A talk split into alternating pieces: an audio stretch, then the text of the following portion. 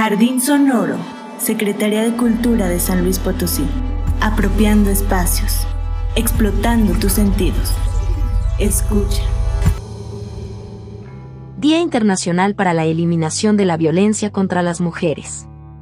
Hasta que las mujeres y las niñas, que constituyen la mitad de la humanidad, vivan sin miedo, sin violencia y sin inseguridad diaria, no podremos afirmar realmente que vivimos en un mundo justo y equitativo.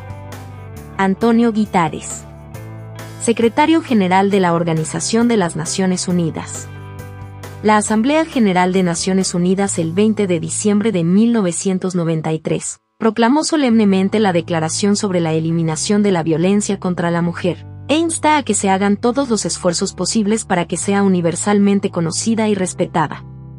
Posteriormente, el 7 de febrero de 2000, la Asamblea General de Naciones Unidas designó el 25 de noviembre como el Día Internacional de la Eliminación de la Violencia contra la Mujer, e invitando a gobiernos, organizaciones internacionales y a ONGs a tomar cartas en el asunto y coordinar actividades todos los años sobre esta fecha que eleven la conciencia pública en cuanto a este tema.